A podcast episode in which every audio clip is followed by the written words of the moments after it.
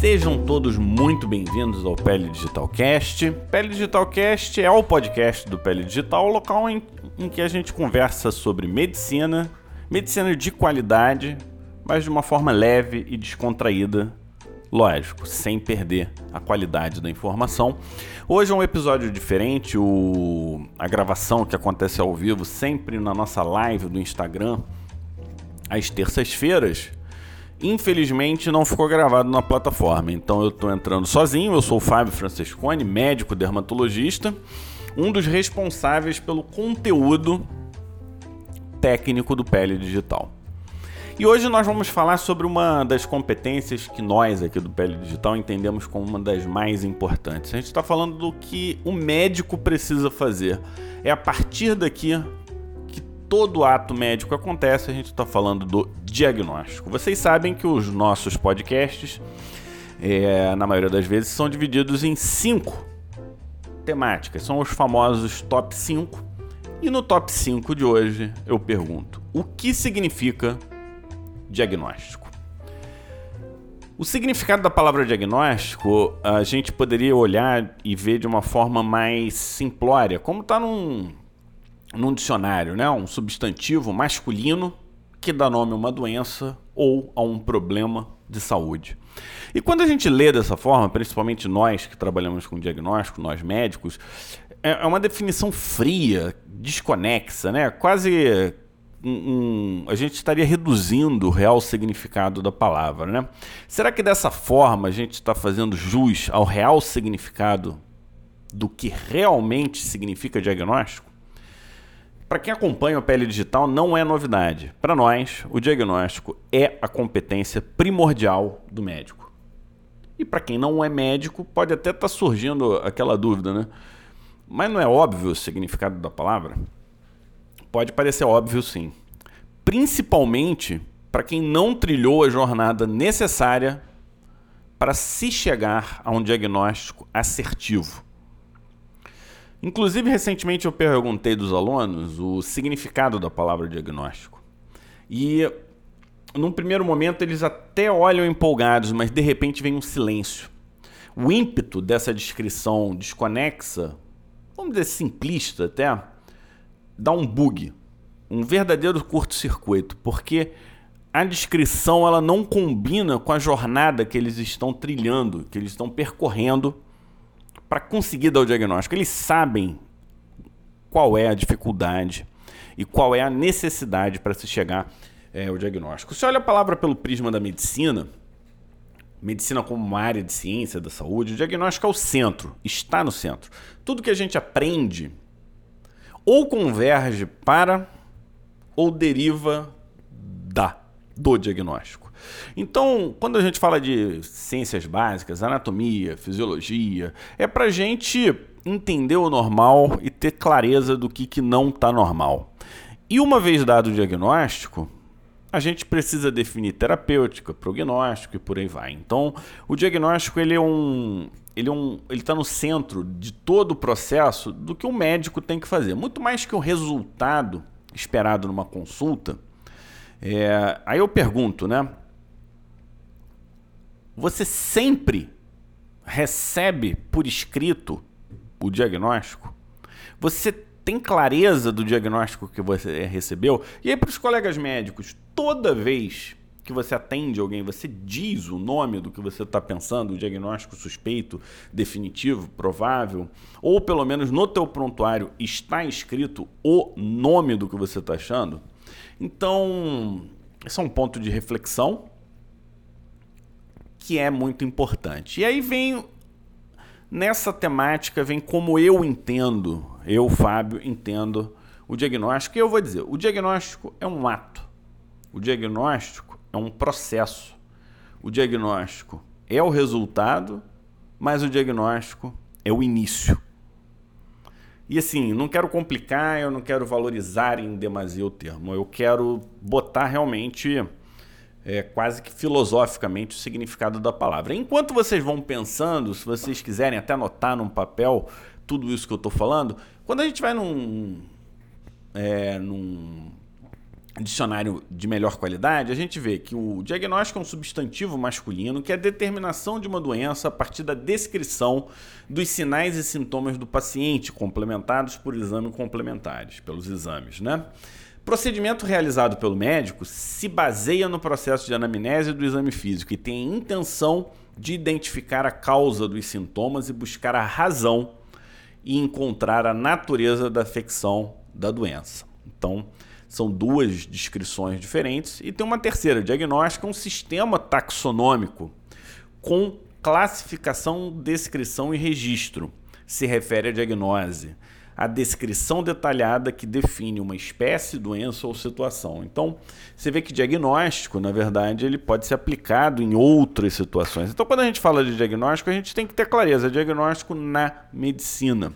E numas, da, numas dessas é, descrições, a gente viu lá, intenção de identificar a causa dos sintomas. E isso tem que estar tá claro para você que é paciente, para você que é médico que é paciente também. Diagnóstico é um processo intencional. Ele resulta de uma sequência de eventos, anamnese, exame físico e, quando necessário, de exames, chamados de complementares, para assim chegarmos ao substantivo masculino, para chegarmos ao diagnóstico. Isso bate com quando eu falo, quando eu falei agora, né? O diagnóstico é um processo. E para chegarmos nessa fase, conhecer o normal, conhecer o comum, precisamos da anatomia, da fisiologia, da bioquímica e todas as matérias da cadeira básica. São os conhecimentos que convergem. Estamos falando de uma parte significativa da faculdade de medicina e eu estou falando que o diagnóstico é o resultado de todo esse processo. Para chegarmos no diagnóstico, a gente vai precisar de todo esse conhecimento de básico e medicina aplicada. Com o diagnóstico, abrimos um novo portal. Aqui começamos uma nova etapa. Qual é o estágio da doença? Quais são as condições associadas? Qual é o prognóstico? Qual deve ser o melhor tratamento? Haverá necessidade de cuidados paliativos? Essas são algumas das competências que derivam do diagnóstico. Então, quando damos um diagnóstico, a gente não fechou, não terminou ali. Abre-se um novo mundo.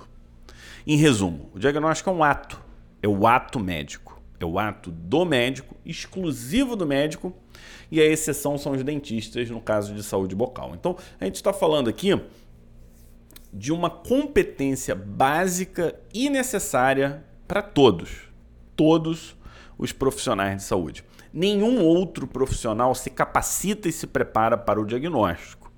Isso acontece e, e eu vou te falar, não basta boa intenção. Você precisa ter clareza dos seus limites. Eu estou falando de limites de conhecimento, clareza de tudo que você sabe do que você não sabe, dos possíveis furos que possam existir na tua conclusão diagnóstica. E é nessa janela que todos os que não têm esse preparo vão entrar e vão, em algum momento, na boa intenção, prejudicar um paciente. Diagnóstico é, sim, um processo complexo que demanda um tipo e uma qualidade de raciocínio do mais alto nível, que é um raciocínio estruturado e com um objetivo claro: o paciente. E tudo isso vai culminar na seguinte pergunta. Logo após dessa maratona diagnóstica, qual é o tipo diagnóstico? Ah, você não sabia? Nós temos vários tipos diagnósticos.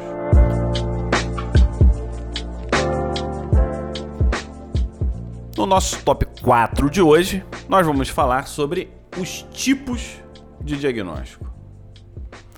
Já vimos que o diagnóstico é um ato que deriva de um processo, uma sequência de eventos complexos que demanda é, conhecimentos de convergência e competências que, com isso na mão, vamos chegar ao que chamamos de diagnóstico. Só que o, o diagnóstico ele não para na, no diagnóstico. A gente tem que definir o diagnóstico, o que, que a gente está falando. Numa, numa das definições que a gente viu no dicionário, a gente viu que o diagnóstico ele funciona é, como se fosse hum, um, um sistema taxonômico. Esse sistema taxonômico nós chamamos na medicina de lexicon, que funciona como se fosse um dicionário, seriam as terminologias utilizadas por nós médicos, ajuda na comunicação precisa e assertiva entre os médicos. É uma das principais funções desse lexicon é a clareza do termo, o que, que aquilo realmente significa e padronizar a nossa comunicação. Com o diagnóstico vem a pergunta: qual tipo de diagnóstico nós estamos falando? Isso mesmo. Num diagnóstico, ele tem mais de uma função, a gente vai ver de que tipos a gente está falando. É como se fosse um. É, ele não é um estado fixo, né? Ele é um estado mutável. E eu acho que à medida que eu for evoluindo nesse top 4, vocês vão entender. Então ele, ele tem camadas, e quando a gente pensa em camada, o diagnóstico ele funciona como se fosse uma cebola. E ele é flexível e ajustável de acordo com os critérios e, e, e, um, e, a situação em que você se encontra. Como se fossem esses slimes agora, né? Famosos entre as crianças ele se adapta à necessidade. Um exemplo típico é se você precisa emitir um laudo, você tem que usar um diagnóstico jurídico associado ao CID. A gente já vai de novo, só deixar claro que eu vou explicar quais são. Então, vamos exemplificar. Pega um caso de vitiligo. Para quem é dermato vai ser fácil. É, se eu simplesmente ligar para você e falar, eu tenho um paciente com vitiligo. Mas a gente pode trocar vitiligo. Hipertensão arterial sistêmica, diabetes. Se eu só falar isso, você já seria capaz de pedir todos os exames e já iniciar uma conduta terapêutica? Quando é, eu falo de uma adaptação do diagnóstico, esse momento slime, a gente pensa na liberação da medicação do SUS, no laudo, como eu já falei, é, aonde que esse diagnóstico vai ser utilizado? É para outro médico? É para o próprio paciente ouvir? É para conseguir remédio? É para derivar a próxima conduta? Tudo isso é importante. Quantas camadas? Vamos voltar para o vitiligo. Vitiligo a gente sabe que não é só vitiligo. A gente tem vitiligo segmentar. A gente tem evolutivamente vitíligos progressivos. Hipertensão é a mesma coisa, ela pode ser primária, pode ser secundária, ela pode ter lesão de órgão-alvo, pode ter alteração é, ocular, e com isso precisamos então ter clareza dos tipos de diagnóstico, que é sobre isso que a gente vai seguir agora. Então, quando a gente fala de tipos diagnósticos, a gente está falando de diagnóstico topográfico, que é aquele classificado por localização, região ou sistema. E eu acho que um exemplo muito, muito claro na medicina é a policondrite é recidivante, né? Quando você tem as lesões só em áreas de cartilagem. E aí, com a distribuição, é, você consegue chegar na hipótese com clareza. O topográfico ajuda, no caso da dermatologia, a, onde está na pele vai ajudar. Em alguns órgãos também, para os cirurgiões, né? em que lugar do fígado, em que local no trajeto das vias biliares e por aí vai. Então o diagnóstico topográfico ele, ele serve para compor, ele serve para ajuda de, de composição de conduta terapêutica. Você pode ter o diagnóstico anatômico. Aqui a gente está falando dos órgãos que são acometidos. Nas vasculites, eu tenho uma vasculite de Renoxion Line. Não é suficiente. Você quer saber tem lesão é, mesentérica, tem lesão de rim, tem lesão da pele. Então, é, o diagnóstico anatômico ele vai complementar ele pode influenciar e ele também vai compor é, vários sistemas de raciocínio. O diagnóstico patológico é aquele que está relacionado ao mecanismo envolvido. A gente está falando de várias possibilidades, eu não quero entrar no mérito, mas é o laudo histológico, por exemplo, é um diagnóstico patológico, né? É uma doença tumoral de diferenciação é, adenoide. Então, isso é um diagnóstico é, patológico. O diagnóstico etiológico é quando você diz a causa do problema. Então, eu tenho e em alguns casos é suficiente, outros não é. Uma larva migrans, por exemplo, não é um diagnóstico etiológico, porque tem várias causas, né? Então, mas você sabe que é uma foliculite estafilocócica, você está falando, essa doença é estafilocócica, pneumonia estafilocócica. Tumor, você pode dizer também etiológico, né? O problema dessa crise convulsiva é por conta de uma metástase de câncer de mama. Então, o etiológico ele é fundamental nas doenças infecciosas, porque são tratamentos direcionados, e fundamental para os tratamentos é, na oncologia. O diagnóstico jurídico a gente já chegou a comentar, mas basicamente o que a gente chama de diagnóstico jurídico é aquela necessidade de laudos, de hum, atestados, acesso à medicação disponibilizada pelo SUS e por aí vai. Os diagnósticos epidemiológicos, eles são muito utilizados em saúde pública. Então, para estratégias, quando você diz, ah, tosse por três meses é tuberculose, então você vai fazer o, o, o, tratamento, ou você tem cinco manchas hipocrômicas, então é rancenias. Então isso vai depender muito de onde a pessoa está, políticas de saúde pública. E isso ajuda também em tomadas de decisão. Então, dependendo do contexto, você vai dar um diagnóstico epidemiológico, junto os sinais e os sintomas e o contexto, e o diagnóstico é epidemiológico. Alguns diagnósticos eles são estatísticos, ele tem uma relação entre a condição e uma e a, e a população em análise, né? Não é apenas médico, são os números matemáticos dando, é, dando a sua opinião nesse processo. E tem vieses, né? Desenhos inadequados geram informações imprecisas, permite que a gente use variáveis específicas para avaliar desfechos específicos. Então, é muito usado em estudos, é muito usado na academia, não é tão usado assim no mundo, vamos chamar de mundo real, né? Aquele em que você está na frente do teu paciente. Porque a estatística, se a doença é rara, é raro, mas o, se o teu paciente tem, para ele é 100%. Então, para ele, aquilo deixou de ser raro. E por fim, tem os famosos diagnósticos sindrômicos que a gente utiliza bastante como um sistema de funil para chegar é, o mais na ponta possível de um tipo de diagnóstico que permita que a gente tome condutas a favor do nosso paciente. Agora que a gente sabe os tipos de diagnóstico, a gente precisa saber como lidar né, com cada um deles. A gente, a gente precisa compor. Vai ter casos em que o paciente tem mais de um diagnóstico, um diagnóstico topográfico anatômico, por exemplo. A elaboração, o detalhamento dos diferentes tipos de diagnósticos vai te permitir qualificar a doença, determinar prognóstico, desenhar terapêutica, estruturar o acompanhamento, alinhar as expectativas, determinar o prognóstico, a prevenção, se for cabível, e cuidados paliativos quando for necessário. Agora, vocês sabem, né? Nós no Pele Digital, eu sou dermatologista, o Mário é dermatologista, e a pele?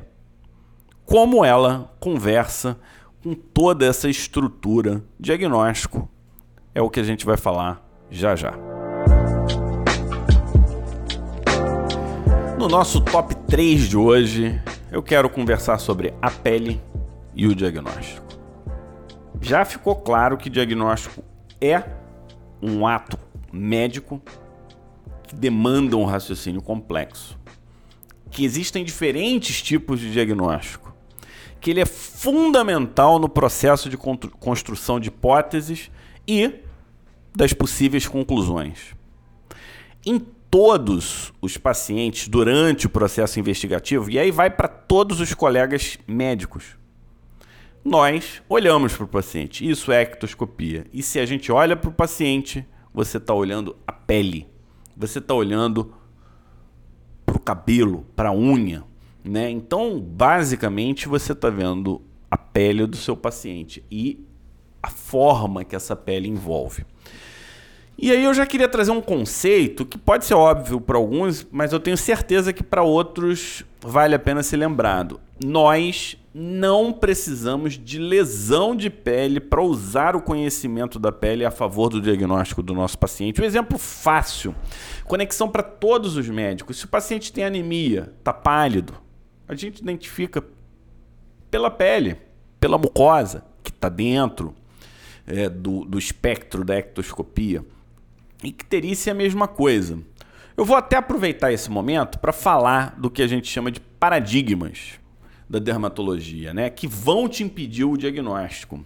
Esses paradigmas são crenças que foram colocadas na nossa cabeça e vou te falar, se você acredita nelas, você corre o risco de não usar a pele da forma adequada para te ajudar. A gente está falando de um órgão de fácil acesso, a gente está falando de um órgão que basta olhar, não precisa de estrutura nenhuma, qualquer médico em qualquer lugar do mundo, se ele tem a visão, ele pode usar a ectoscopia e o exame da pele a favor. Então, o paradigma número um é: não é descrever lesão que vai te dar o diagnóstico do paciente. Porque o diagnóstico não é da lesão, o diagnóstico é do paciente.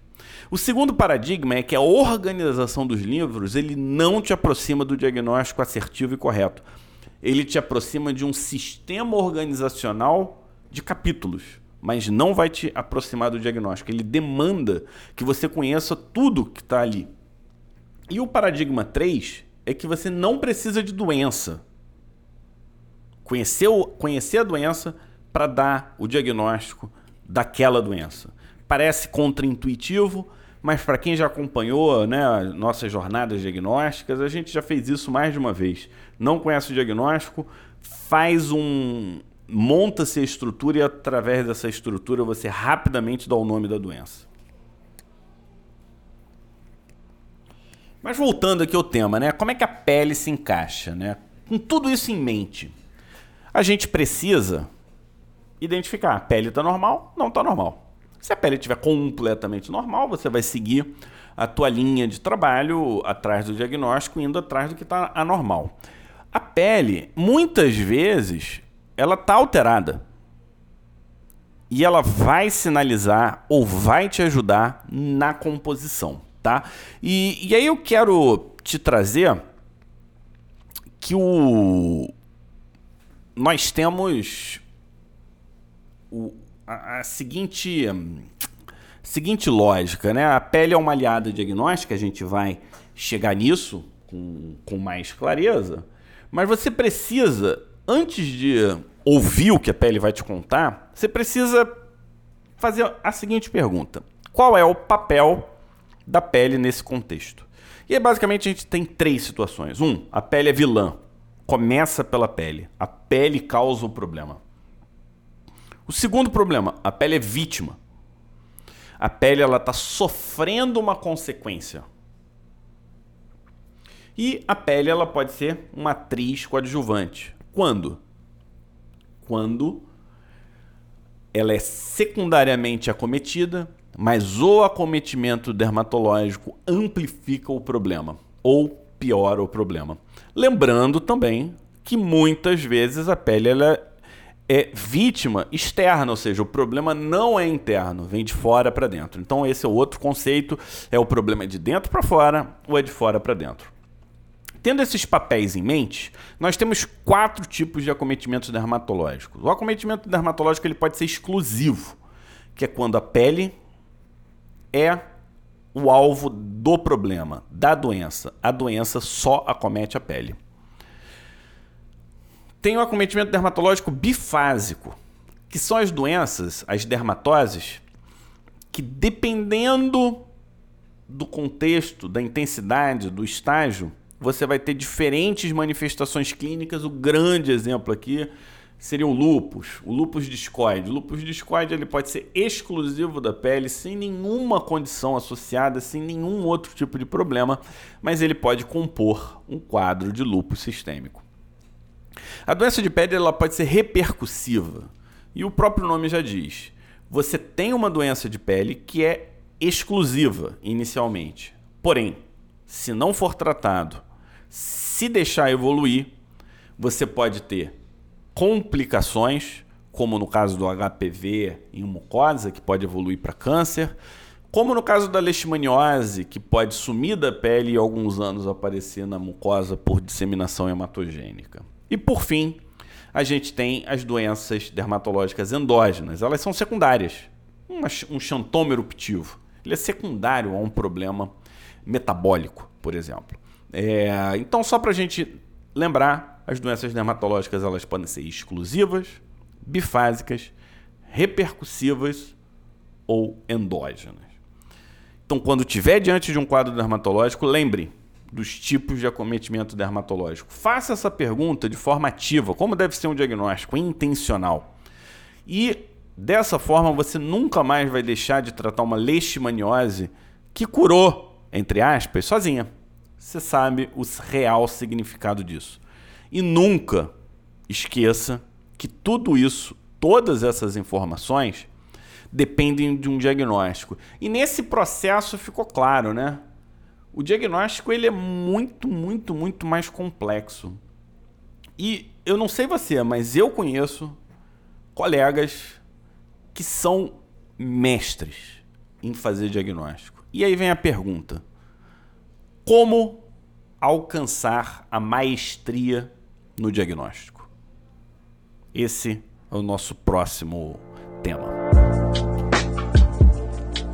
No nosso top 2 de hoje, eu quero fazer a seguinte pergunta: Como podemos nos tornar um mestre em diagnóstico? Como atingir a maestria em diagnosticar os nossos pacientes?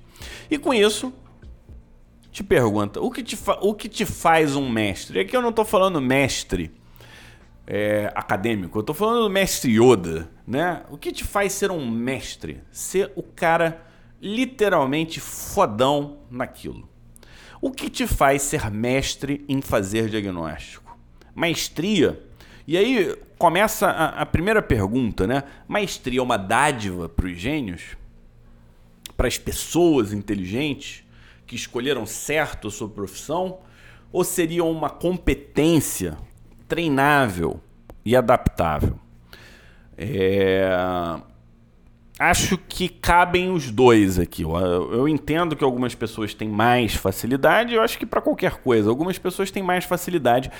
E leia-se, facilidade na interpretação de alguns é tido como interesse. As pessoas que têm mais facilidade se interessam mais, prestam mais atenção e fazem isso há muito mais tempo, até de uma forma intuitiva.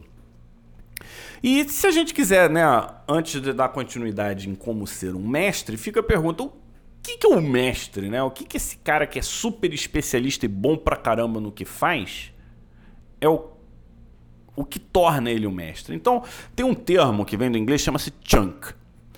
O, o, chunk é um, é um aglomerado de, de pequenas coisas, tal. Então, é como os especialistas, os mestres, eles são capazes de reconhecer uma quantidade de informações, que é o que a gente chama de chunk, uma, duas, três, dez, quinze, vinte, trinta e três, que são que a gente vai chamar esse chunk de padrões complexos. Só que para o especialista, esse padrão complexo forma uma imagem, é uma simples informação. Então, enquanto para uns aquela quantidade de detalhes causa embananamento, para o especialista aquilo é uma imagem só que tem um, dois, três, quatro significados. Nessa linha de, é, de raciocínio, a pergunta é: como é que a gente consegue reconhecer uma quantidade de informações complexas tão grandes como se fosse uma simples informação. E aí a gente faz o link, a conexão com a questão do facilidade, tendência. Ah, para ele, é, para ele é fácil, esse cara é um gênio. Com a lógica que alguns defendem, que é a lógica do interesse. Para uma pessoa ser boa, ela precisa estar tá vivenciando aquilo pelo menos a 10 mil horas.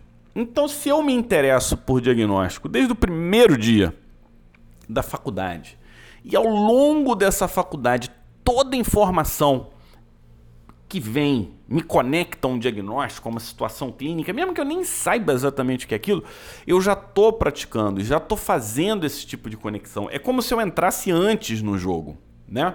Isso acontece em, em diversas horas. Só que eu não quero botar um banho de água fria, porque o interesse e as horas de prática não são suficientes.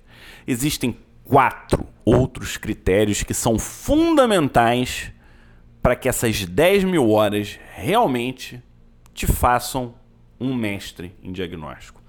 E o primeiro delas é repetição com devolutiva. Toda vez que você.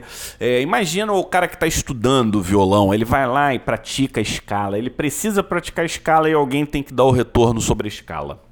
É, tua escala tá boa, conexão tá boa, você tá ligando bem os pontos. Isso acontece na luta e isso acontece na medicina. Você precisa repetir, mas você precisa ter um feedback.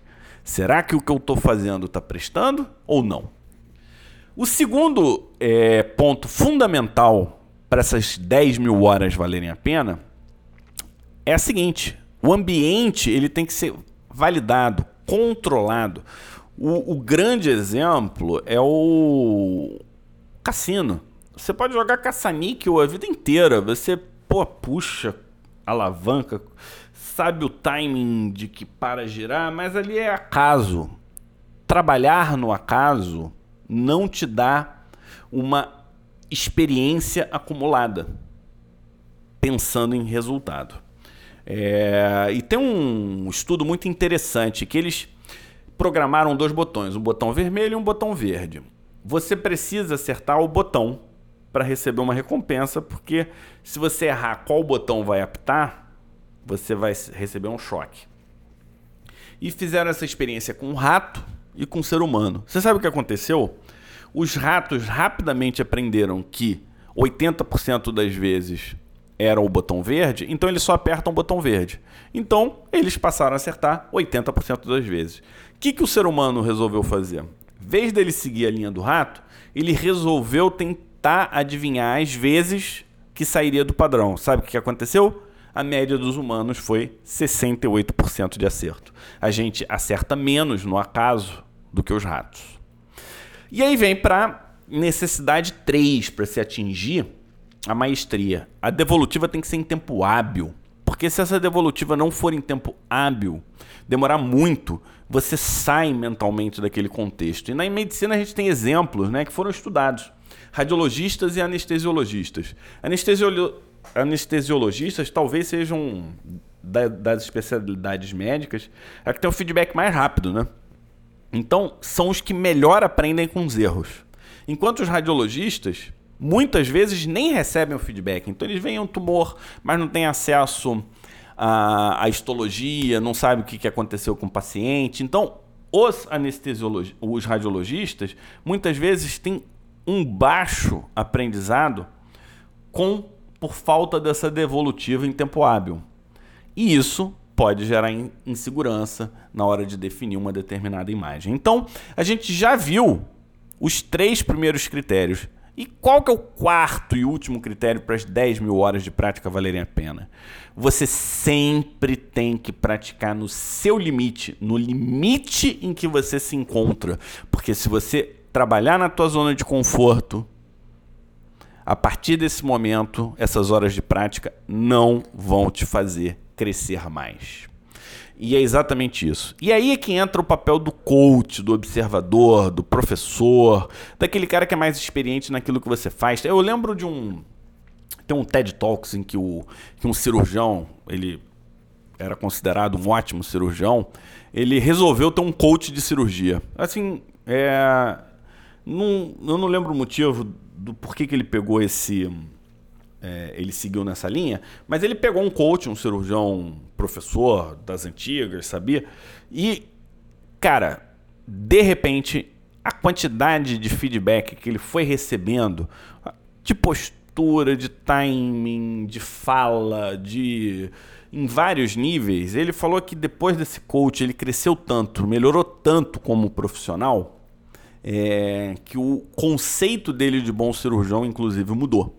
Então, sair da zona de conforto é fundamental. E o coach ainda traz outra coisa, porque muitas vezes você está fazendo não tão bem assim, né?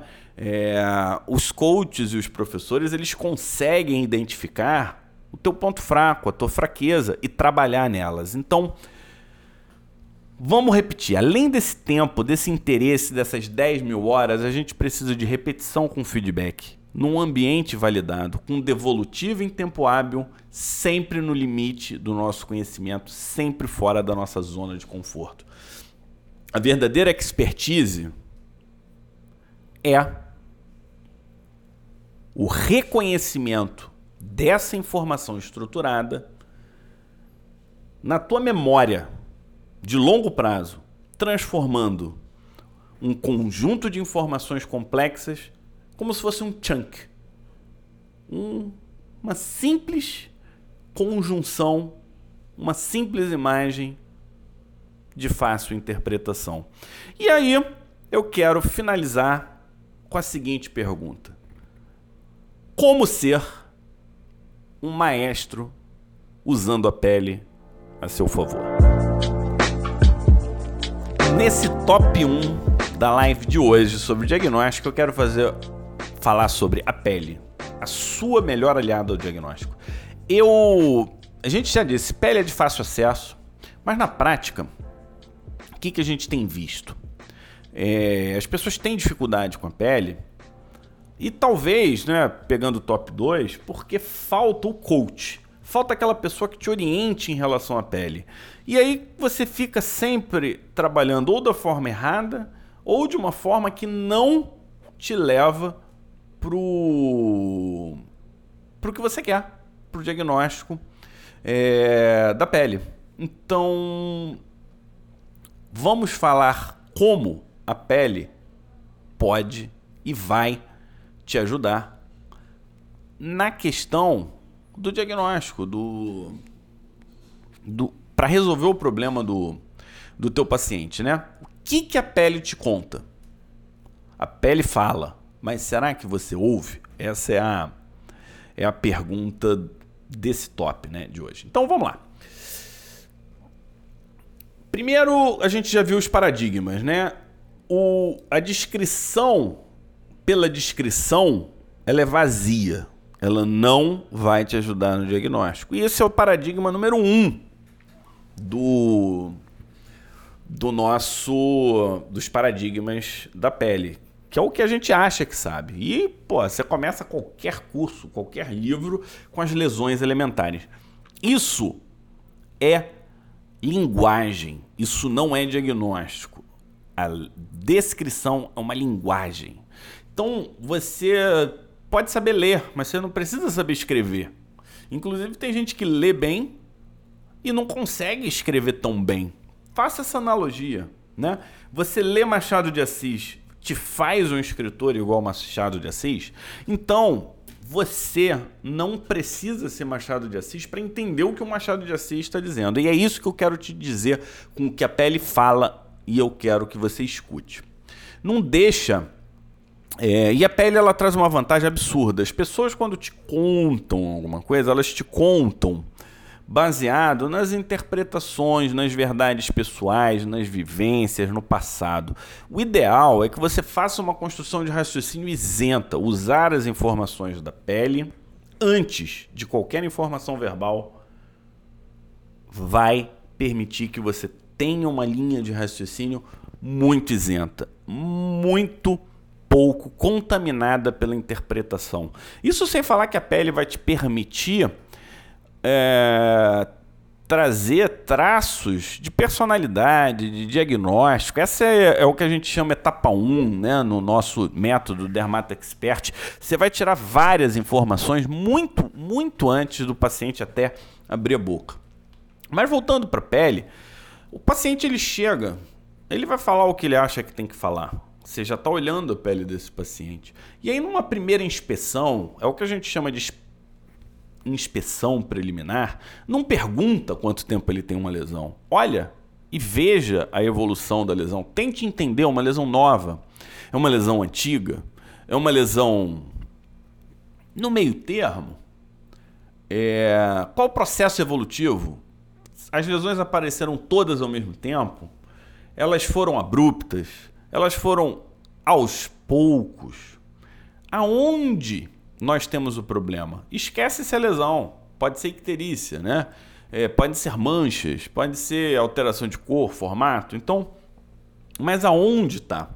Essa distribuição ela é funcional? Ela obedece concentração de unidade pelo sebácea? É só na unha? Ela é só no cabelo? Ela pega as glândulas sudoríparas écrinas, como hiperidrose palmo-plantar.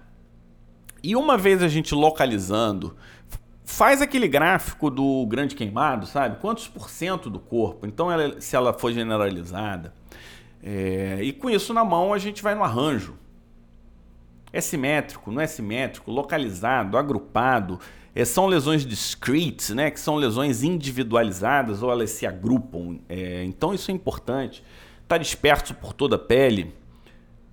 E aí tem vários tipos de arranjo, não vou entrar em todos os detalhes, mas o arranjo ele vai te, vai te ajudar. Então, uma lesão fotodistribuída numa mulher jovem, de pele branca, com aquela lesão de Hashima lá, já te faz pensar num diagnóstico automaticamente, antes de qualquer exame. Agora imagina amplificar isso para todas as situações em que a pele tem alguma alteração. Né?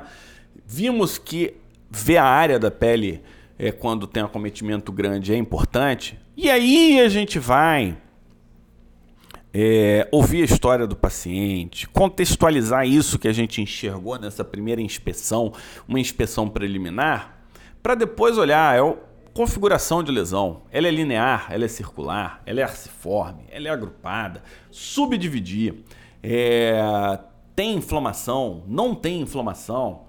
Lembrando que quando a gente fala de inflamação, a gente está falando de que tipo de inflamação. Então você, como, como a gente estava falando, né? Você vai montando um quebra-cabeça e você vai construindo a tua capacidade de entendimento de forma escalonada. E vou te falar, você faz tudo isso, absolutamente tudo isso, sem descrever absolutamente nada. Vou. É, quem aqui precisa descrever uma verruga para dar diagnóstico de verruga, ou descrever. Cara, tenta descrever um quadro de acne. É uma descrição super complexa. Mas quem tem dificuldade de identificar uma acne vulgar, né? Então, eu volto a perguntar. A pele, ela te conta, mas você ouve? Espero que você tenha gostado dessa live de hoje. É, na verdade, não foi uma live, né? foi uma gravação. A live não ficou gravada.